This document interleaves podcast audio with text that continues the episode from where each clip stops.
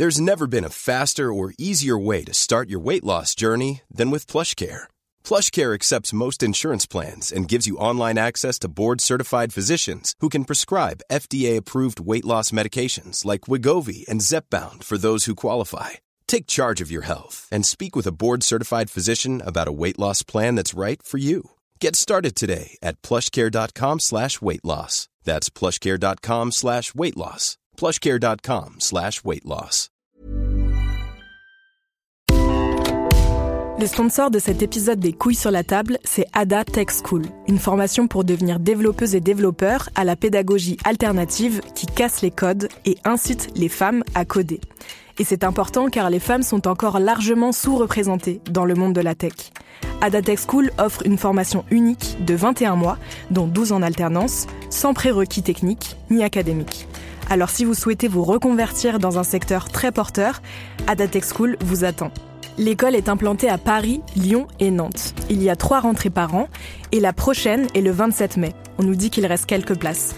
Ça vous intéresse? Vous pouvez postuler dès maintenant ou vous renseigner sur le site adatechschool.fr. Ada, A-D-A, Tech et School. Et en attendant, bon épisode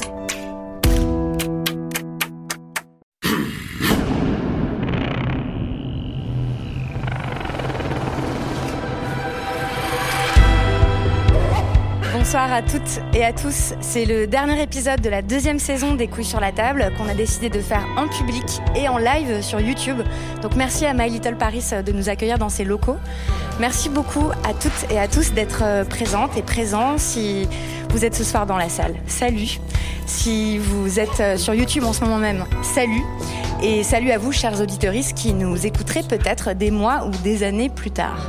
Voilà comment ça va se passer. On a une heure ensemble et pendant une heure, on va répondre à toutes vos questions. Enfin, on va essayer de répondre à toutes vos questions. Ce soir, après 45 épisodes des couilles sur la table, qui est donc, je le rappelle pour celles et ceux qui ne connaissent pas l'émission, un podcast de conversation sur les hommes, la virilité et les masculinités. Euh, c'est un podcast de conversation féministe. Euh, je vous propose de faire une discussion collective. Donc il y a un micro qui va circuler dans la salle et puis vous pouvez poser vos questions euh, directement sur YouTube. Et enfin, il y a des questions qui m'ont été envoyées par courriel tout au long de l'année auxquelles on va aussi répondre. Comme mon rôle de journaliste, c'est de faire circuler la parole et de trouver les informations les plus utiles et claires aux questions qu'on se pose, j'ai demandé à deux invités de me rejoindre pour cette émission spéciale, deux invités que j'ai eu le plaisir de recevoir dans les couilles sur la table cette année. Jocelyn Tricou, bonjour. Bonjour.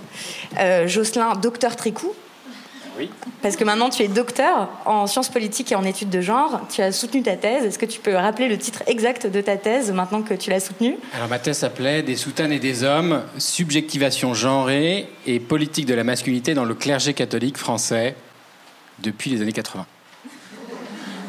Je t'ai invité au mois de novembre pour un épisode qui s'appelle Le clergé, le bien et le mal, où tu nous racontais comment tu analysais euh, les masculinités dans le clergé catholique. C'est un épisode qui a fait beaucoup réagir, mais on va en reparler. Docteur Capote, bonjour. Bonsoir, moi je suis docteur sans thèse pour le coup. Voilà, on a docteur Capote et docteur Tricou. Euh, donc ton prénom c'est Didier. Ouais, c'est ça. Euh, tu es militant de la lutte contre le sida mhm. et tu interviens depuis une dizaine d'années dans les lycées, dans les centres d'apprentissage essentiellement en Ile-de-France. C'est vrai, tu m'as rajeuni un peu, c'est plus 20 ans que 10 ans, mais c'est ça. Ça veut dire que chaque semaine, euh, tu rencontres des dizaines de jeunes pour parler notamment de sexualité. Et on t'a invité dans l'épisode euh, qui s'appelle L'impossible éducation sexuelle. Tu écris aussi une chronique à partir de tes discussions euh, avec les jeunes dans le magazine Cosette chaque mois. Donc voici le dernier numéro, je le conseille. Et tu as compilé ces chroniques dans un livre que je vous conseille aussi qui s'appelle Génération Q. Et que je vous conseille parce que c'est très bien écrit et puis c'est très drôle et ça nous dit beaucoup sur euh, où est-ce qu'on en est euh, là dans l'éducation sexuelle pour les jeunes en France. Merci. Allez, on démarre tout de suite euh, pour cet épisode spécial. Je ne sais pas si ça se voit, mais j'ai très chaud, tout le monde a chaud, vous avez chaud. C'est un moment idéal pour observer comment s'incarne dans notre vie tous les jours la domination masculine. Peut-être vous voyez de quoi je parle, puisque on m'a posé la question des décolletés et des tenues des femmes dans la rue Pourquoi est-ce que les femmes montrent autant leur peau dans l'espace public? C'est un jeune homme qui m'a posé la question. Je cite C'est quoi le but de mettre un décolleté si c'est pas pour attirer le mal? Pompier, pyromane, blablabla. Bla bla. Genre, tu passes devant la vitrine d'une pâtisserie, mais t'as pas le droit de regarder les gâteaux. euh, mettre un gros décolleté et venir se plaindre d'être regardé par les hommes, c'est quand même super hypocrite. Bon. Alors, normalement, je réagis pas du tout à ce genre de propos parce que j'estime que c'est leur donner trop de place et d'importance et en fait, on n'a pas le temps de répondre à ça euh, parce que la vie est courte. Mais le problème, justement, c'est que c'est vraiment une discussion récurrente à laquelle, hélas, je suis sûre que vous allez être euh, confrontés à un moment ou à un autre cet été. Et c'est un problème auquel le féminisme et l'approche par les masculinités peuvent nous aider à répondre. En fait, le problème pour moi, c'est pas pourquoi les femmes mettent des décolletés ou pourquoi est-ce qu'on se met du vernis à ongles ou pourquoi est-ce qu'on s'épile, mais c'est plutôt pourquoi est-ce que ce jeune homme et beaucoup d'autres comme lui sont incapables d'envisager le corps des femmes euh, dans une optique autre que sexuelle, comme si tout ce que faisaient les femmes ne pouvait être que dans un but sexuel et de séduction. Et qu'est-ce qui fait qu'ils se donnent le droit, sans y réfléchir, de commenter les tenues, les attitudes, de regarder sans aucune retenue le corps des femmes? Ça, ça me paraît des questions beaucoup plus intéressantes que se demander pourquoi est-ce qu'on met des décolletés. Mais donc on va quand même y répondre. En fait, si on met un décolleté, bien sûr, ça peut être pour plaire, mais pas forcément pour plaire à n'importe qui. Ça peut aussi être pour des raisons esthétiques. Et en fait, à la fin, pour moi, euh, être féministe, c'est revendiquer le droit pour chacune de s'habiller exactement comme on veut, avec un mini short, avec un robe, en se découvrant complètement ou en se couvrant complètement. Et bien sûr, j'inclus là-dedans euh, le fait de choisir de porter un voile, par exemple. Euh, toi, docteur Capote, est-ce que tu es confronté à ce genre de propos euh, quand tu interviens auprès des jeunes? En gros, si les meufs s'habillent comme ça, ben, c'est parce que euh, toutes des salopes, en fait. Ouais, malheureusement, ça bouge pas beaucoup à ce niveau-là. Euh, euh, alors, j'essaie de travailler toujours sur effectivement euh, faire changer un petit peu les, les représentations et, et, je trouvais que ça avançait pas. Et en fait, à un moment donné, j'ai inversé un peu les rôles et je me sers euh, de cet outil magnifique qui est le, le survêt moulant qu'on voit un peu partout. Et euh, du coup, je retourne un peu les choses en disant, mais attends, quand ils me disent, ouais, voilà, ces meufs en legging qui nous montrent leur forme tout le temps, elles sont là pour nous chauffer. Je leur dis, mais attends, lève-toi, fais voir. Et effectivement, ouais, ton petit survêt du Barça qui qui moule bien tes formes. Tu, tu as un message à nous donner essaye de nous chauffer aussi. Et je trouve que il y a d'un seul coup, il y a, il y a alors c'est vrai que c'est peut-être pas forcément. Euh, moi, j'ai pas deux heures. Faut, faut être un peu rapide quand même sur euh, sur. On peut pas non plus développer euh, trop longtemps. Mais je trouve que d'un seul coup, ça, ça inverse un petit peu le rapport de force. Et puis surtout, euh, il y a un questionnement sur euh, l'objectivation. Alors, on a eu un grand débat à cause de là-dessus sur l'objectivation ou objectification. chacun traduit mm -hmm. comme on s'est compris des corps et qui concerne quand même beaucoup les femmes et les filles. Et, et d'un seul coup, inverser un petit peu les choses, ça les questionne et ça les, bah, ça les bouscule quoi pour le coup. Et c'est pas inintéressant. Ça me rappelle un truc qui m'est arrivé juste ce matin. Donc moi je fais tout à vélo, et euh, y compris quand il fait hyper chaud. Donc j'étais en mini robe. Et donc ce matin, tandis que je me rendais au travail sur mon vélo, j'ai croisé un mec torse nu, ok, qui m'a dit salope. Voilà, parce que j'étais en et j'étais là, mais salope, tu montes ton corps en gros. Et je me disais, mais enfin, euh, c'est donc j'ai pas eu la présence d'esprit de répondre. Je sais pas, j'étais pas très réveillée, mais euh, voilà, c'est euh, vraiment, c'est j'adore. C'est exactement, c'est exactement ça en fait. Lui, il se posait pas la question de pourquoi est-ce qu'il avait le droit d'être torse nu sans que personne lui fasse des remarques et sans que personne ne l'objectifie. Non, ouais, ils se la posent pas et par définition, ils vont répondre souvent. C'est les ados, hein, bien sûr, et ils vont répondre, nous, on n'a pas de forme. Ah ben ils n'ont pas de corps. Et en fait, ils associent uniquement, euh, effectivement, dans leur tête, c'est euh, les fesses, les fesses plutôt rebondies des femmes et puis les seins, mais euh, dans leur tête, ils n'ont pas, de, ils ont pas de forme, alors qu'au contraire, hein, effectivement, ils en ont. Ils ont aussi des choses qui peuvent être attirantes, qui peuvent être séduisantes, qui peuvent être sexy, et c'est intéressant à travailler, je trouve, avec eux. Quoi. Jocelyn, tu veux dire un mot? Bah, Oui, je pense qu'à ce moment-là, ils se positionnent complètement comme un masculin neutre et universel, et ils positionnent les femmes comme les autres, en fait. D'où eux, ils n'ont pas de forme parce qu'ils sont normaux. Et la normalité, c'est les autres. Et là-dessus, moi, je dirais qu'il y a, en fait, il y a, une injonction contradictoire qui pèse sur les femmes. Soit elles sont trop déshabillées, soit elles sont trop habillées. La question du voile, euh, l'enjeu du burkini, là, à Grenoble, je ne sais pas si vous avez suivi cette affaire, euh, c'est quand même génial. Il y a des femmes qui viennent en burkini, on ferme la piscine le lendemain, alors qu'on est en pleine canicule. Comme s'il y avait un risque énorme, un danger public, parce que des femmes étaient venues trop vêtues à la piscine. Donc en fait, quoi que fassent, quoi que fassent les femmes. Face, tu perds. Pile, tu, tu perds, perds, aussi. aussi. Voilà. Bon. Alors que sur les hommes passe cette, injon cette injonction contradictoire. Et en fait, c'est une arme. Ce truc-là, c'est une arme à double tranchant qui permet de tout le temps euh, sanctionner des femmes euh, qui euh, ne répondent pas à nos désirs en tant que mecs, etc. On peut peut-être aussi faire le parallèle avec euh, les personnes dominées avec un autre rapport de, domination, par exemple les personnes racisées. Euh, L'arabe du coin doit être à la fois... Euh, il y a toujours une injonction contradictoire, il faut qu'il soit quand même bien arabe parce que sinon c'est pas l'arabe du coin, et en même temps il faut que ça soit le bon arabe, c'est-à-dire le gentil arabe. Et donc voilà, et c'est encore une arme des dominants qui leur permettent de toujours sanctionner quand il faut, pas toujours, hein, la sanction ne marche quand on n'a pas besoin de l'appliquer en fait. Mais on peut toujours l'appliquer.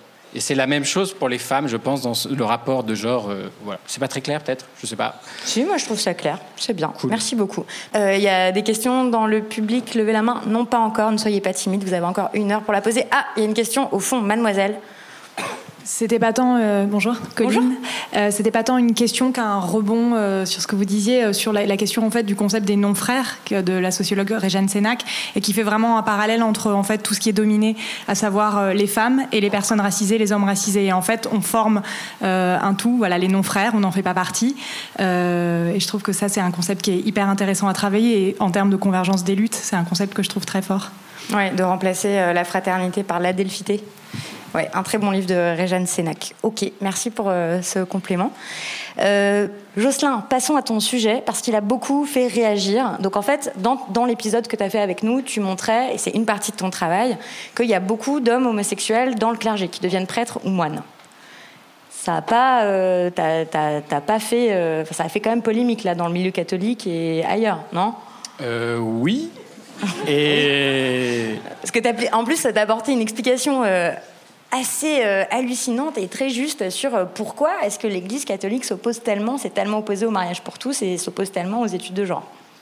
Bah, effectivement, je défends l'idée que euh, l'Église a été ce lieu, pendant très longtemps, un, un, lieu paradoxal, un lieu d'émancipation paradoxale finalement, où des hommes pas conformes aux normes de masculinité ont pu euh, trouver un refuge et un lieu où ils pouvaient s'épanouir en un sens, euh, en euh, jouant une masculinité, en performant une masculinité assez atypique, celle du prêtre, puisque le prêtre, peut-être que vous ne le savez pas, pour toutes et tous, mais doit être célibataire, continent, etc., etc.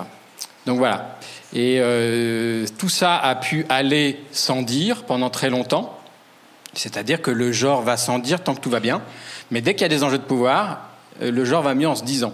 Et donc aujourd'hui, les sociétés bougeant euh, sous le coup de ce qu'on appelle en sociologie la démocratisation sexuelle, c'est-à-dire le fait qu'aujourd'hui on débat des questions sexuelles dans l'espace public, on en fait des lois, etc., eh bien ça met en péril l'institution.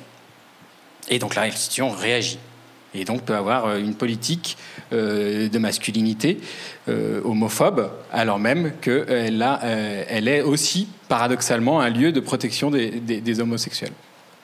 Super. Très bien, très, très bon résumé. Il y a eu Cléa qui m'a envoyé des questions assez détaillées, qui elle se pose des questions sur le féminisme et l'Église, et qui se demande par exemple comment les femmes qui sont conscientes des abus sexuels et des abus de pouvoir perpétrés au sein de l'Église conservent la foi, pourquoi est-ce qu'elles y restent? Bah, il ne s'agirait pas de rejouer euh, la partition de l'institution ecclésiale qui consiste à dire il y a nous et il y a les autres. Enfin, en gros, il y a les homosexuels, c'est nos ennemis avec euh, la théorie du genre, etc. Et il y a nous. En fait, c'est la même chose pour le féminisme. Il y a des femmes qui peuvent devenir féministes au sein même du catholicisme. Et euh, voilà, tout, circule. Enfin, je veux dire, les, catholiques ne vivent pas séparés de la société, ils vivent dans la société. Donc, il y a un certain nombre de femmes qui prennent conscience de trucs, euh, d'enjeux de domination, etc. Et pour autant ne veulent pas, euh, comment dire, ne veulent pas euh, rejeter leur famille, parce qu'en fait, l'Église, c'est toujours paradoxal de demander à des gens, mais pourquoi tu restes? Mais parce que c'est la famille ils sont nés là-dedans, ils ont grandi là-dedans, ils ne voient pas pourquoi ils bénéficieraient pas aussi des bienfaits spirituels, j'allais dire, de l'Église. Euh, au nom du fait qu'il euh, y a euh, des hommes qui monopolisent le pouvoir et des hommes qui utilisent ce pouvoir pour exercer des, violences sexuelles sur les femmes. Mais il y a deux stratégies. Soit on se casse et on s'oppose frontalement à l'institution, soit on reste dans l'institution et on espère pouvoir la faire bouger. Et dans l'histoire de l'Église récente, depuis les années 70, en gros, on voit deux types de féminisme catholique ou, issu du catholicisme avec ces deux postures-là. Ok, très bien. Mais ça rejoint euh, le prochain thème que j'aimerais aborder. Mais peut-être que l'institution catholique est, paraît très exotique, mais pensez à des histoires de famille. Euh, dans une famille, il peut y avoir de la violence. Et euh, pour autant, vous n'avez pas forcément envie de quitter femme et enfant, ou mari, ou je sais pas quoi, ou vos, tous ces liens qui sont aussi affectifs. Et la violence, elle est toujours mêlée dans ce genre de, de relations. Et, et, voilà. Et pourquoi je partirais et je resterais toute seule mm pour ces femmes? Eh ben, écoute, euh, c'est troublant euh, ce que tu dis là parce qu'il y a une histoire que j'aimerais vous raconter, qu'on m'a envoyée et sur laquelle j'aimerais que vous réagissiez. En fait, euh, moi, toute cette année et l'année dernière, j'ai reçu énormément de témoignages de violences sexuelles, ce qui n'est pas étonnant puisque c'est extrêmement répandu. les violences sexuelles, c'est bien ce que nous a révélé MeToo. Si on n'était pas déjà au courant, c'est à quel point c'est répandu. S'il y a deux chiffres qu'il faut que vous reteniez et que j'espère que vous allez répéter tout l'été, euh, donc euh, ça va pas mettre une bonne ambiance dans les soirées, mais je pense que c'est toujours euh, une bonne idée de, le dire, c'est qu'il y a 12% des femmes en France qui ont été violées et 80% d'entre elles, elles ont été violées par quelqu'un qui leur est proche. Euh, ce qui veut dire qu'on est entouré par des femmes qui ont été violées et qu'on est aussi entouré par des violeurs qui peuvent être nos meilleurs potes, nos frères, nos oncles, nos cousins, etc. Que c'est hyper dur à entendre, mais qu'il faut voir cette réalité-là en face. Mais une fois qu'on a dit ça, Qu'est-ce qu'on en fait concrètement dans sa vie de tous les jours Et c'est les problèmes euh, que m'exposent très souvent les auditoristes qui me racontent ça. Par exemple, euh, il y a cette jeune fille qu'on va appeler Maeva, qui m'a écrit pour me dire euh, Mon meilleur ami est un violeur. je le sais, je l'aime. c'est mon meilleur ami, on se connaît depuis qu'on est petit, mais je sais, je sais qu'il a violé une amie à moi. Et quelle position je dois adopter? Est-ce que je me trahis en continuant à être amie avec lui malgré tout? Euh, est-ce que je peux pas trouver un moyen de distinguer l'homme qu'il est d'une action ignoble qu'il a commise? Qu'est-ce que je dois faire? Moi, euh, je suis toujours euh, très touchée euh, par ce genre de témoignages et je me sens aussi dépassée parce que bah, je suis journaliste, je ne suis pas formée professionnellement à l'écoute et à l'accompagnement des victimes. Donc avant de répondre, j'ai demandé conseil à Inae Benabin qui a créé l'association En Avant Toutes. C'est une super association qui s'occupe de répondre et d'accompagner les femmes victimes de violences sexuelles via un chat. Et donc Inae, elle, elle est formée à ça. Donc je lui ai demandé qu'est-ce qu'on peut dire à Maëva? Et, euh, je, vous invite aussi à vous poser la question qu'est-ce que vous diriez à ça si, quelqu'un vient vous voir en vous racontant cette histoire En fait, c'est une position qui est super difficile et qui est super euh, répandue. Euh, et dans ces cas-là, on est toujours la seule à pouvoir prendre in fine une décision. C'est aussi important de se rendre compte à quel point c'est représentatif de ce que c'est l'impunité. C'est-à-dire que c'est parce que c'est dans notre cercle, etc., que ça garantit l'impunité. C'est pour ça qu'en France, il n'y a que 1% des violeurs qui sont condamnés. Euh, même s'il y a eu de plus en plus de plaintes pour violences sexuelles, notamment ces derniers mois, il y a de moins en moins de condamnations. Et donc, si Maëva continue à avoir cet ami, c'est aussi parce que les autres le font.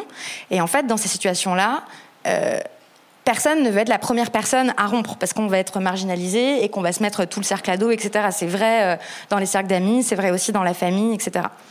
Alors, qu'est-ce qu'on fait avec ça? Bah, Bon, on peut dire, euh, comme féministe, euh, qu'il faut toujours croire les femmes euh, qui témoignent des violences sexuelles qu'elles ont subies. et qu'en fait, à un moment, il faut choisir. Et peut-être qu'il faut choisir d'être toujours être du côté des victimes, quel que soit le, le prix à payer. Mais ça se commande pas, ça prend du temps, etc. Et ce qu'il faut dire aussi, c'est qu'être témoin, entendre euh, des histoires comme ça, c'est très difficile. Et en fait, on récupère aussi la souffrance euh, de la personne qui a été victime. Et quand on est témoin, on peut aussi aller voir des, associations, et c'est aussi le rôle des associations d'accompagner euh, les témoins et de leur apprendre que, par exemple, il faut qu'ils soient patients avec les victimes, qu'ils peuvent pas agir à la place des victimes, etc. Et ça, ce sont des choses qui s'apprennent. Il y a une autre histoire euh, qu'on m'a racontée, c'est celle de, Miranda, qui elle m'a expliqué qu'elle a été agressée euh, sexuellement par un employé de son oncle, et qu'elle en, a tout de suite parlé à son oncle et à son épouse, qui le savent très bien. Et ils lui ont dit, euh, mais en fait c'était un malentendu. En fait l'agresseur c'est pas une mauvaise personne. En fait c'est pas si grave. Et elle m'explique qu'aujourd'hui l'oncle il travaille toujours avec l'agresseur. Et elle, elle est extrêmement en colère parce qu'elle se demande comment c'est possible de travailler avec quelqu'un qui a agressé sexuellement un membre de sa famille. Euh, comment est-ce qu'elle peut gérer la situation? Euh, Comment est-ce que son oncle peut comprendre le mal qu'il lui a fait en travaillant, en continuant à travailler avec l'agresseur? Et là, euh, il y a trois choses importantes que j'aimerais dire. donc c'est Inaël Benaban aussi qui m'a conseillé là-dessus. C'est que déjà, il y a toujours de quoi être vraiment déçu et vraiment très en colère. C'est des sentiments qui sont légitimes, donc il faut laisser jamais personne vous dire que vous n'avez pas le droit d'être en colère, que euh, que c'est pas bien, qu'il faut vous calmer, qu'il faut être sympa, etc. Et cette histoire, elle me paraît aussi révélatrice. Et là, on en revient au sujet des couilles sur la table, de comment ça fonctionne la solidarité masculine, en fait, très concrètement. C'est-à-dire que on vit encore euh, selon des codes où c'est plus grave de lâcher un pote que d'abandonner la victime, même si elle est proche de vous. Et en fait, c'est ce qu'on retrouve dans des expressions, euh, l'expression américaine euh, bros before hoes, ce qui veut dire euh, les frères avant les putes, donc les, les amis avant les femmes. Et je trouve que là, c'est très révélateur, en fait, que lui choisisse de soutenir l'agresseur plutôt que sa nièce. Et puis, il y a une, une, troisième chose, qui est que quand on est victime, on a toujours envie euh, que l'autre change, que l'autre comprenne, que l'autre s'excuse, etc. Et en fait, je l'avais déjà dit l'année dernière et ça avait un peu choqué, mais je reste vraiment persuadée qu'on peut pas changer les gens, en fait, pas du tout, et que les seules personnes sur lesquelles on peut agir, c'est nous-mêmes et, les gens dont on s'entoure. Et donc le conseil qu'on peut donner, et si jamais vous êtes confronté à cette histoire que vous pouvez donner à quelqu'un, euh, euh, c'est qu'en fait, il faut se séparer de l'entourage qui ne nous croit pas, qui ne nous soutient pas, etc. Il faut s'entourer euh, de nouvelles personnes et abandonner tout espoir que l'autre reconnaisse ce qu'il a fait et surtout que notre survie et notre guérison va dépendre de ça, quoi. Parce que ça, en fait, ça peut pas se commander. Voilà. Ça me paraissait important de dire ça. Je me demandais si toi, docteur Capote, quand tu interviens dans les lycées, dans les centres d'apprentissage, tu es confronté à ce genre de situation et comment tu y réagis? Écoute, c'est un, un, sujet hyper sensible. Hein, pour le coup, je t'écoutais et c'est toujours, c'est toujours assez affligeant et, euh, et voilà. Bon, tellement banal comme situation. Ouais. Enfin, ça arrive euh, hyper souvent. C'est un moment. Euh, de toute façon, déjà, moi, je pars par principe quand je rentre dans une classe, a, je me dis toujours qu'il y a forcément des concernés. Euh, donc, euh, c'est un moment où, euh, dans mes animations, je mets pas mal d'humour sur pas mal de choses, que ça permet de faire passer les choses. C'est quand même des gamins. Et puis, voilà, on, on, aborde quand même des choses difficiles, les virus, la transmission des virus, etc. Enfin bon. Et je me dis, je me dis bon. par contre, il y a un moment où l'humour est proscrit. C'est bien évidemment autour du tout ce qui touche le consentement, où je préfère parler souvent de désir et d'envie partagée. c'est souvent plus clair. C'est moins juridique, c'est moins que le terme consentement, même si on, bien évidemment je le nomme, mais je l'associe plus au juridique. Et euh, ce que tu racontais me fait penser à un truc, c'est que euh, moi j'ai commencé par faire une, prévention hyper hygiéniste. Enfin, j'avais la lutte contre le SIDA, donc on était beaucoup dans la protection, euh, protection euh, des IST hein, et entre autres du SIDA. Et on parlait de capote. Et puis voilà. Et puis je me rendais compte que dans les négociations du préservatif, il y avait beaucoup de vulnérabilité qui émergeait et il y avait beaucoup de beaucoup de filles qui se sentaient pas légitimes de dire non et qui acceptaient sous la pression des rapports qu'elles où elles savaient qu'elles allaient se mettre en, situation. Que la question c'était même pas est-ce que est-ce que le mec met une capote ou pas? La question c'est est-ce que tu as envie d'avoir un rapport sexuel en fait, avec lui? Ouais, elle, elle, subissait la pression en fait. Et euh, j'avais, alors qu'au départ, elle, savait très bien qu'elle prenait un risque. Et je me suis dit, mais ça, ça, déconne, on peut pas parler que des capotes. Il faut qu'on parle plus en amont de ce qui se passe. Et euh, j'ai eu un flash à un moment donné, euh, malheureusement assez terrible. C'était, j'étais à Vitry, en 2002. C'était un petit peu après euh, le féminicide, l'assassinat de, de Sohan euh, Benziane par son mec qui, l'avait brûlé vive. Hein. Et je me retrouve trois semaines, un mois, je sais plus, dans, la classe où il y avait des, potes de, l'assassin. Et, les mecs, c'est vraiment la, ce dont je parlais tout à l'heure, la solidarité de couilles. Hein. C'est-à-dire que les mecs euh, défendaient bec et ongle euh, l'innommable. Et, euh, je me suis dit, c'est pas possible. il faut qu'on travaille autrement. c'est pas acceptable. Comment on travaille là-dessus? Et quand tu travailles d'un point de vue hein, avec les ados, quand tu travailles d'un point de vue un peu du côté du point de vue féminin, souvent ça, ça marche pas trop bien. Et j'ai inversé un peu les choses aussi. Je travaille sur la masculinité toxique et euh, ce qu'on appelle la masculinité toxique et comment elle se joue aussi. Dans un premier temps, je les sensibilise sur comment aussi elle, les dessert en fait. Euh, le nombre de détenus euh, mecs, euh, les prises de risques très jeunes, euh, l'injonction à la virilité et la violence que ça peut générer dans les collèges et, quelquefois c'est cette pression qu'ils ont sur les épaules. Et derrière, qu'est-ce qu'ils en font et comment on travaille là-dessus sur sur la relation à l'autre en fait. Et, et je trouve que bon, il y, a des outils pour ça. Hein. Il y a un outil qui est très bien avec condition d'être d'être saccadé, d'être bien bien expliqué. C'est le consentement comme une tasse de thé. Quand on le regarde comme ça, je trouve qu'il n'est pas très bien fait, mais quand on le saccade bien et qu'on l'explique bien, euh, pour le coup, euh, ça déclenche des situations qu'ils n'ont pas envisagées et qu'ils n'imaginaient pas. Et je trouve que globalement, euh, le débat se fait. Après, malheureusement, on est rattrapé par les chiffres, quoi. Et, et ça, j'arrive pas à me l'expliquer parce que tout le monde, quand tu discutes avec une classe, tout le monde est conscient de ça. Les mecs vont te ressortir, vont te rejouer les vieux trucs de la mère et la putain, hein, et puis en même temps, tout le monde acte, et puis en fait, il se passe rien, quoi. C'est-à-dire, ils te rejouent les trucs de la mère et la putain. Bah, ils vont te dire, voilà, il y a la femme pure qui n'a jamais eu de rapport sexuel et avec qui je vais avoir des enfants, et puis et puis il y a les putes, quoi, les salopes qui, euh, qui méritent bien ce qui leur arrive quand ça leur arrive, quoi. Et tu retrouves ça quand même euh, assez régulièrement. Alors c'est toujours compliqué parce que quand tu les vois en groupe, il y a toujours des meneurs qui vont amener ce, cette discussion. C'est toujours difficile de savoir si c'est une posture de groupe, si c'est euh, le fait de deux trois qui embarquent tout le monde, si finalement tout le monde le pense c'est très aléatoire selon les dynamiques de groupe et les endroits et puis euh, la, la, relation qu'ils ont les uns avec les autres. En tout cas, ça reste quand même très présent et puis les chiffres sont là, c'est tout quoi. Et en tout cas, euh, c'est un moment d'hyper vigilance, tu le disais, parce que moi je regarde beaucoup les visages pour le coup et puis quand je vois, c'est-à-dire qu'il y a celles ou ceux qui vont bien parler à la fin parce qu'ils ont subi des violences. Et là, après, on peut mettre en place des choses. Et puis, il y a surtout celles ou ceux qui repartent avec. Euh, alors, si j'ai leur visage, je vais le décrire à l'infirmière. On a un trombinoscope. Je vais dire, voilà, ce serait bien de revoir cette fille ou ce mec qui m'avait l'air pas bien du tout à ce moment-là. Et euh, mais voilà, il y en a qui repartent avec euh, avec ça, hein, pour le coup. Et tu peux pas faire grand-chose. Tu peux pas leur courir après, quoi. Ce qui est aussi inquiétant, enfin, moi ça m'a vraiment profondément déprimé. Là, il y a quelques jours, il y avait un nouveau sondage Ipsos Mémoire traumatique qui montrait qu'en fait, ils avaient fait un sondage il y a trois ans où ils interrogeaient les Français sur les préjugés euh, sur le viol. Par exemple, euh, est-ce qu'une femme, euh, est-ce femme qui a été violée l'a un peu cherché? Et il y a trois ans, il y avait 40% des, interrogés qui répondaient, oui. Et là, il y a eu MeToo, on a l'impression qu'il y a eu plein d'articles, etc. Et en fait, il y a le même chiffre. Ça n'a pas baissé, quoi. Et ça me permet d'aborder cette question de la fatigue militante. toi, ça fait 20 ans que tu fais le tour des lycées, des collèges et tout. Jocelyn, tu es aussi militant? Euh, pas depuis 20 ans, mais depuis un certain temps, euh, à la fois euh, pour la cause LGBT et en même temps pour les réfugiés. Mais tu vas nous en dire un mot après. Et, et je, me pose la question quoi, de la fatigue, en fait. Est-ce que, est-ce que parfois vous vous dites que ça sert à rien ce que vous faites, que c'est pas les bons outils pour faire changer, que. Je pense à ça parce qu'en fait, il y a quelques jours, il y a aussi Anaïs Bourdet mmh. qui a ouvert le Tumblr qui s'appelle Paytashnek, donc je vois des têtes euh, qui... Euh, je, vois hocher la tête. Euh, bon, peut-être qu'il y en a qui n'ont jamais lu le Tumblr Paytashnek, mais je pense que c'est un excellent exercice pour qui veut savoir exactement ce qui arrive aux femmes dans l'espace public. Ça vous donne une idée de ce que ça fait de marcher dans la rue, d'entendre depuis qu'on a 11-12 ans des phrases comme Pourquoi tu me suces pas? Euh, je te pète les seins, je vais te violer. Enfin, c'est des trucs euh, qu'on voilà, qu'on entend. Et elle, depuis 7 ans, elle a cumulé des milliers et des milliers et des milliers de témoignages.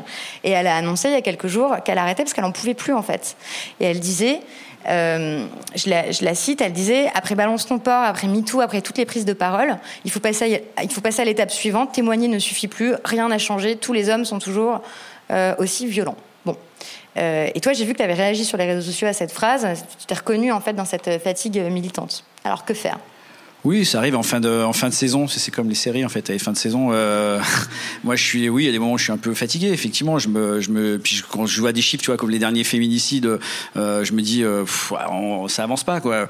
On parle de MeToo et puis bon, voilà, il va falloir des actes. Très clairement, les paroles ça suffit. Il faut des actes. Donc, toi, t'es dedans, t'es dans les actes au quotidien. Puis autour de toi, même tes meilleurs potes, des fois, te sortent des, des trucs énormes que tu comprends pas, hyper sexistes, et tu dis bon putain, on va jamais avancer quoi. Donc forcément, t'as un petit à ce côté-là. Moi, je comprends ce qui lui arrive. Moi, ce qui nous sauve, en fait, c'est que dans l'associatif, on a, euh, moi, c'est un grand merci à mes collègues. On est très proches et on a des échanges de pratiques où ça nous permet d'échanger sur ce qu'on vit, sur ce qu'on, de partager euh, notre ressenti avec, en toute bienveillance, sans, euh, jugement et, ça, ça, aide beaucoup. Et ce qui n'est pas son cas, parce qu'elle est seule derrière son écran et, elle se prend un tombereau de, d'ignominie au quotidien. Je pense que c'est, violent et j'imagine qu'elle est, oui, j'ai, j'ai compris sa fatigue, ouais. Et toi, Jocelyn, comment tu gères euh, cette fatigue? Donc toi, tu es engagé pour les réfugiés dans un collectif qui s'appelle Accueil de merde. Oui. Voilà. Et tu es aussi engagé avec les irrécupérables. Oui. Euh, bah justement, le titre Accueil de merde, euh, je crois qu'il dit aussi une, manière de gérer la fatigue. Alors, je, je, veux être très humble là-dessus parce que je suis pas un militant depuis euh, des millions d'années. J'en fais pas beaucoup. Je fais, voilà, mais donc j'ai pas tellement de leçons à donner à personne là-dessus. Mais euh, le titre accueil de merde, justement, c'est l'humour, évidemment. On renverse le truc. Et je crois que l'humour, alors c'est toujours compliqué l'humour à manier, mais l'humour, en tout cas entre gens euh, qui militent, c'est pas mal. Serais tenté aussi de dire que euh, on ne devient pas le militant ou la militante parfaite euh, du jour au lendemain. On apprend par nos erreurs. Enfin, moi, des propos sexistes, j'en ai eu en tant que mec. Euh, je sais que, de, toute façon, je profite du privilège masculin constamment. Donc, je peux toujours dire oui, oui, je suis conscient. Mais être conscient, ça ne permet pas forcément non plus d'arrêter d'en profiter. Enfin, c'est pas parce que je suis conscient de mon privilège que je vais euh, euh emmerdez-moi dans la rue, emmerdez-moi dans la rue. Ça, ça marche pas. Donc voilà. Euh, et je, alors et après, je me dis que c'est pas mal aussi de prendre des vacances.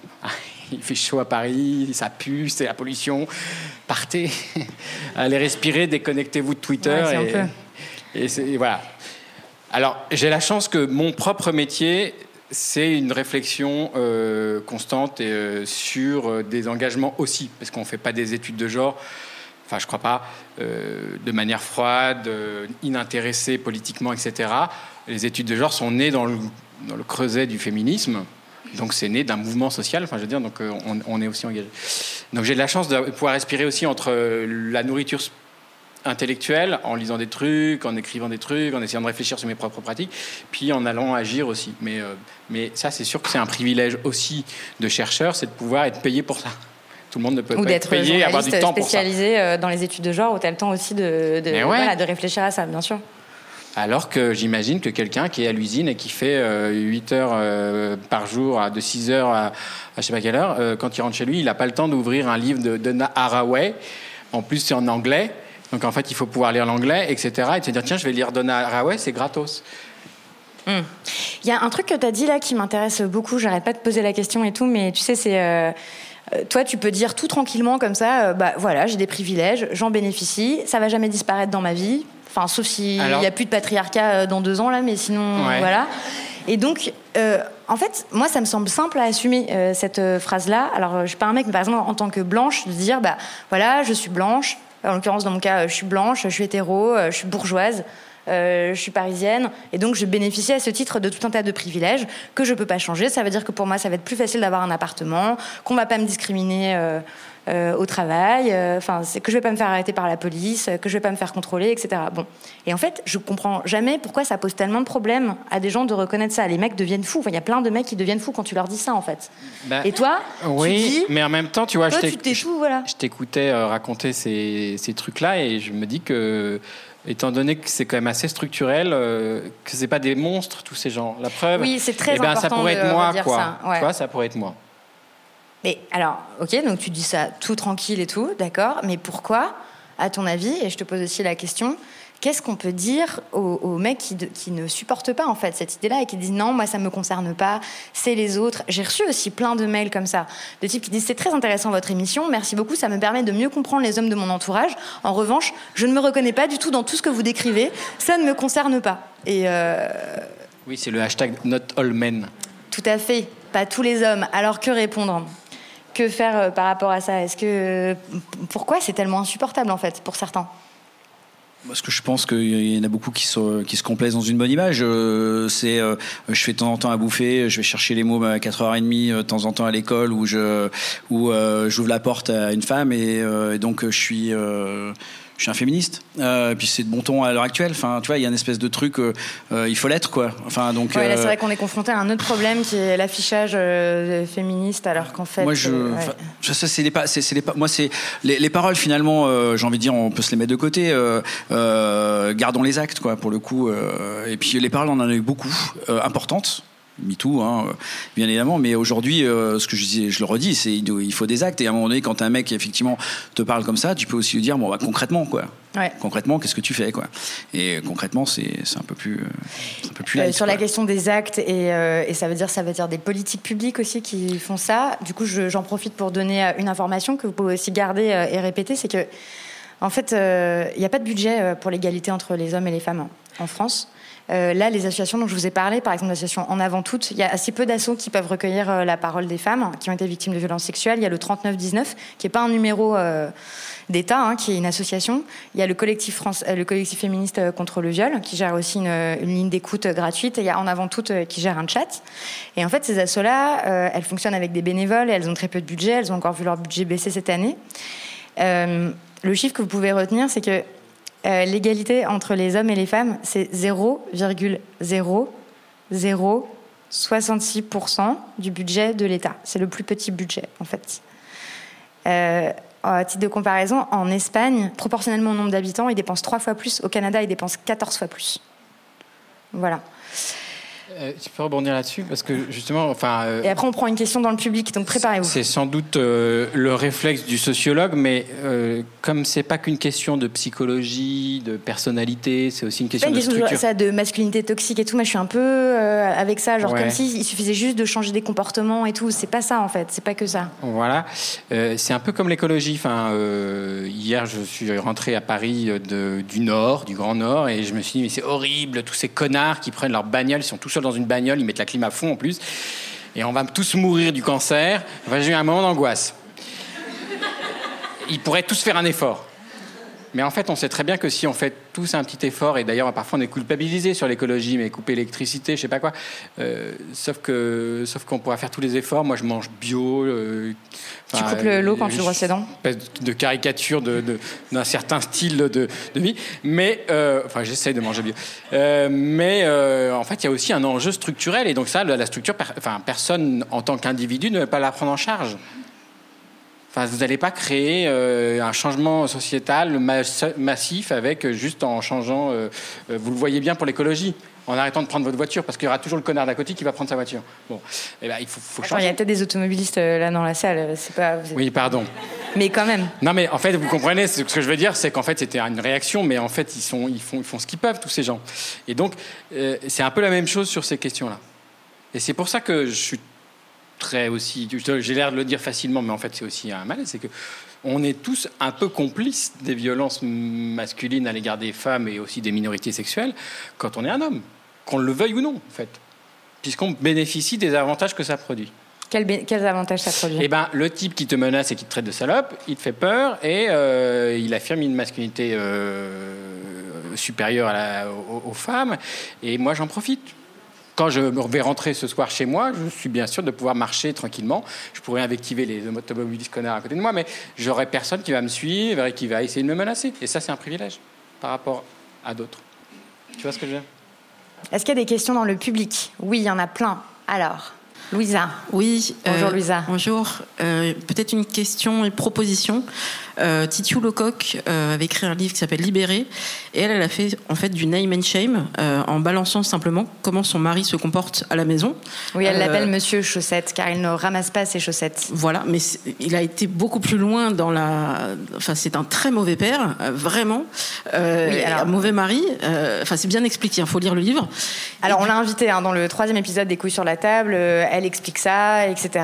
que c'est une lutte en fait, voilà, permanente pour la répartition du travail domestique et c'est une lutte qui concerne euh, quasiment tous les ménages euh, français puisque ça c'est pareil, les chiffres ont quasiment pas bougé. Hein. On estime que en moyenne les hommes euh, font 8 minutes en plus de tâches ménagères par rapport à il y a 20 ans. Donc voilà. Et donc quelle est ta question? Alors du coup, charge mentale tout ça, est-ce qu'on pourrait pas toutes et tous faire du name and shame avec toutes les personnes qu'on connaît autour de nous qui sont juste nulles? Et bah du coup ils auront plus d'amis parce que qui veut fréquenter ces gens-là et peut-être qu'ils seront obligés de se bouger un peu. C'est une proposition.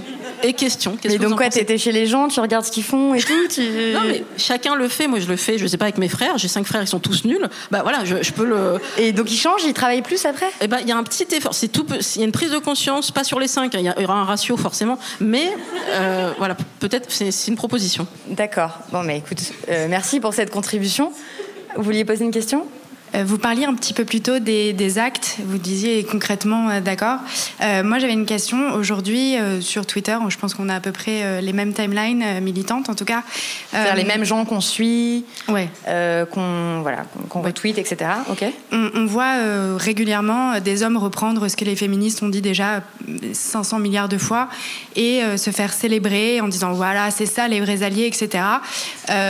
bon, voilà.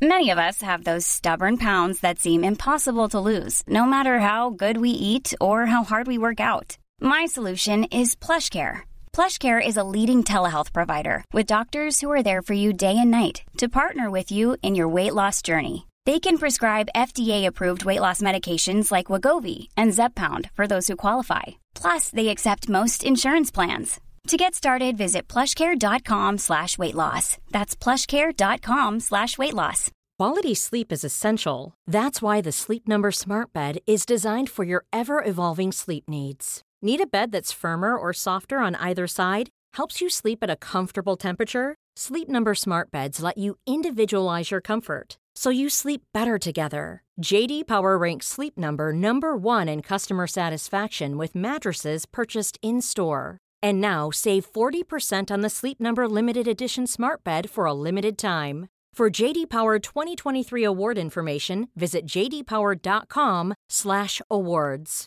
Only at Sleep Number stores or sleepnumber.com. Les hommes sur le plateau.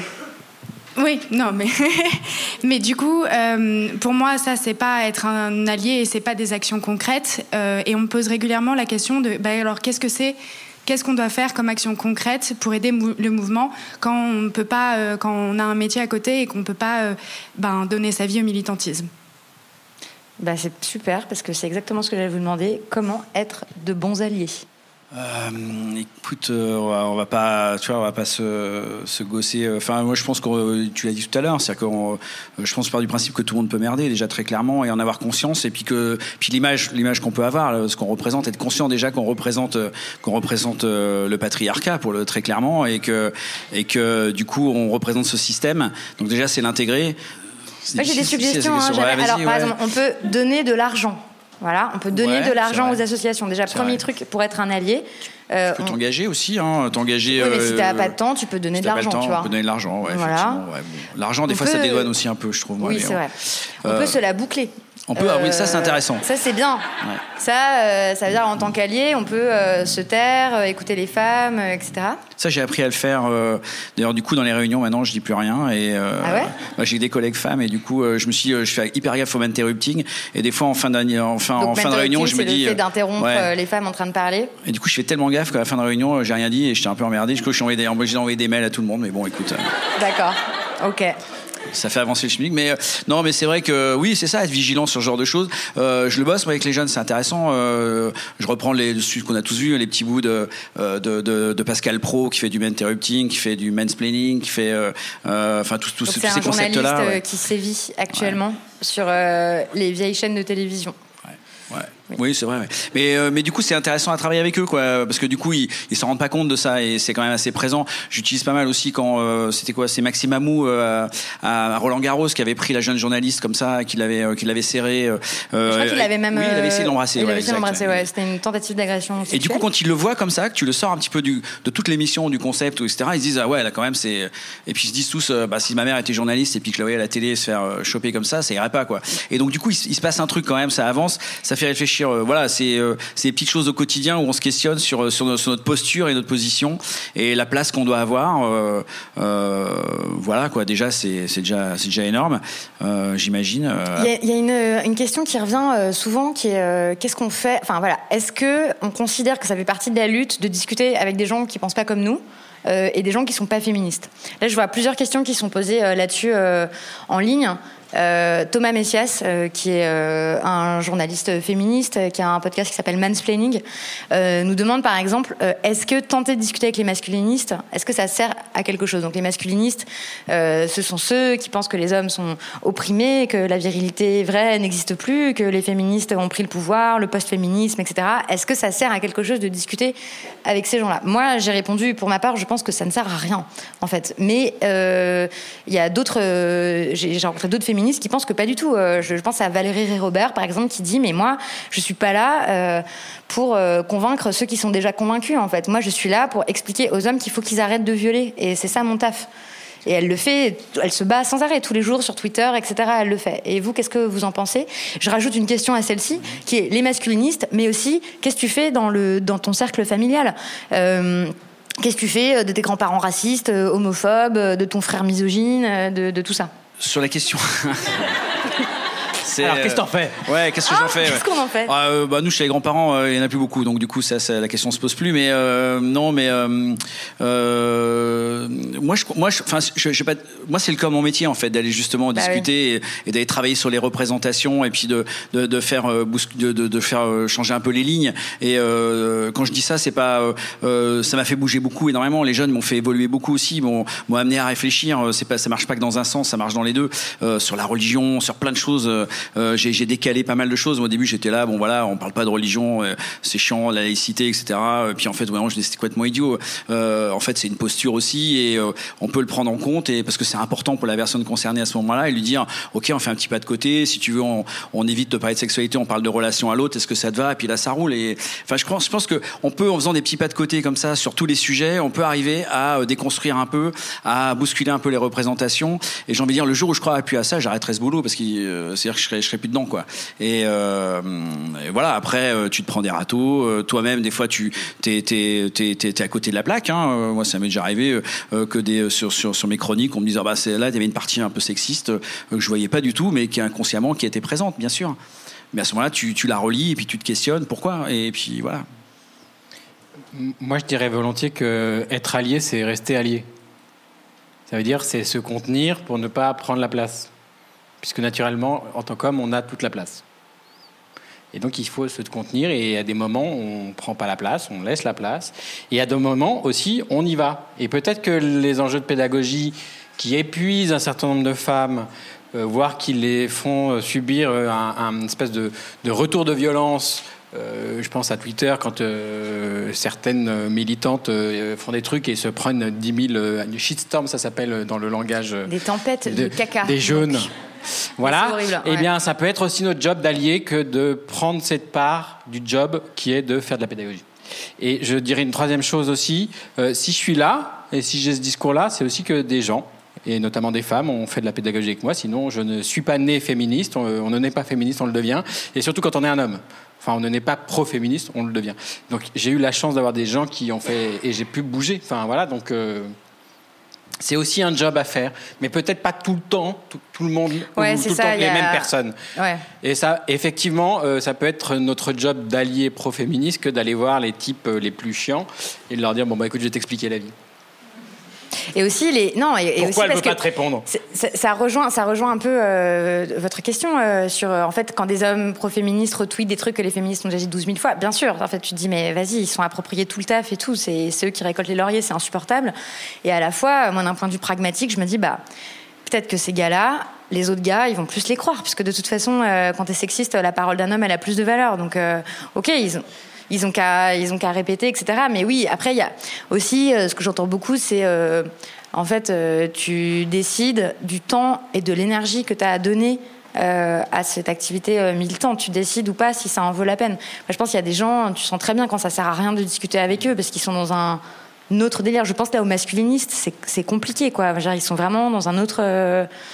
Euh, ils, sortent des statistiques qui n'existent pas, euh, ils, inventent des faits historiques. Enfin, c'est là, c'est voilà. Mais peut-être qu'il faut s'en occuper. Mais oui, pardon, je te hein m'interrupting. Vas-y, tu m'as interrupté. Mais euh, il faudrait pas qu'on se concentre ça fait vraiment donneur de leçons ce que je vais dire. Il ne faudrait pas qu'on se concentre sur les masculinistes parce qu'ils sont impressionnants, parce qu'ils sont la caricature de tout ça. Euh, il me semble que dans la vie ordinaire, avec les gens ordinaires qu'on aime bien, qui sont pas des monstres, il y a plein de trucs à faire, à, bouger, à réformer, à faire prendre conscience qu'en fait, euh, effectivement, la question des chaussettes, euh, c'est con, hein, mais ça passe par là. Et c'est l'usure. Les chaussettes, c'est l'usure. Le masculinisme qui fait son coup d'éclat et qui nous fait chier, c'est une fois, euh, alors que le coup des chaussettes, c'est tous les jours.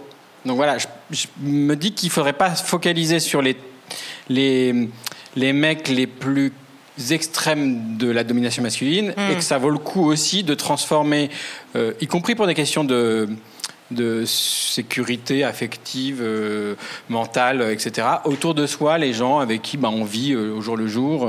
voilà.